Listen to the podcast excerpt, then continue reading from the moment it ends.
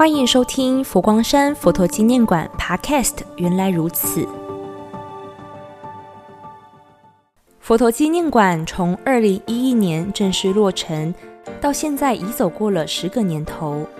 这十年来，佛馆搜集了许多珍贵文物、典藏作品，借由这些佛教文物，希望带您走入佛教丰富的美术与文化。二零二二年新春佳节期间。希望透过您的视角，遴选出佛馆展出的十大镇馆之宝。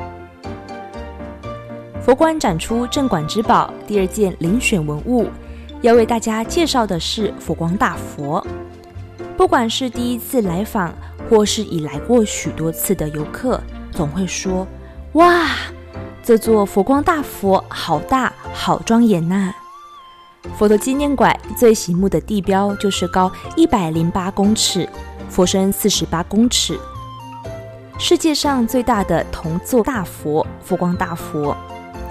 佛光大佛是佛馆难度最高的一项建筑，总共用了一千七百八十公吨铜铁建造，耗时了一年半才完成，相当于一般建筑物的三十六层楼高。在瞻礼佛光大佛时，会发现一大特色：佛像全身无缝，身如琉璃，外相光滑无瑕，光亮无比。尤其都是由台湾的建筑设计师设计筹造，以超高水准技术建构，能够防震、防雷击，甚至防火。看见大佛右手结莲花印，是两千多年来佛像所未见，展现了亲和力。也是佛光山特有，所以来到佛馆的每个人、每位法师及义工，都会以莲花指和我们打招呼，代表着来时欢迎，去时欢送大家。此外，左手则是与愿印，要满众生的愿望，为见闻者带来平安吉祥。这尊佛光大佛在起建时也有一段因缘。那时负责建筑艺术的内装如常法师，也是目前佛陀纪念馆馆长，曾经就问过星云大师：佛光山已经有一尊站姿的接引大佛，那佛陀纪念馆这尊佛要呈现什么样的姿态呢？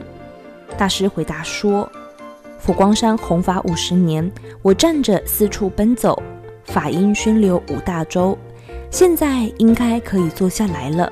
所以，佛馆的佛像就用坐佛吧。除此之外，也还特别交代，佛教需要青年，所以我希望这尊佛像有着年轻的面貌。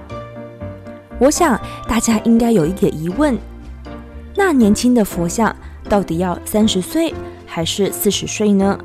大师也为我们解惑：一般青壮年时代最成熟的，大约在四十岁时。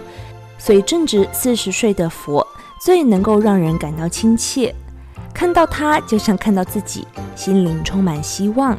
而且现代人压力很大，所以大佛的嘴角一定要上扬，微微的浅笑，但不露出牙齿，让大家一见就欢喜，忘记了烦恼。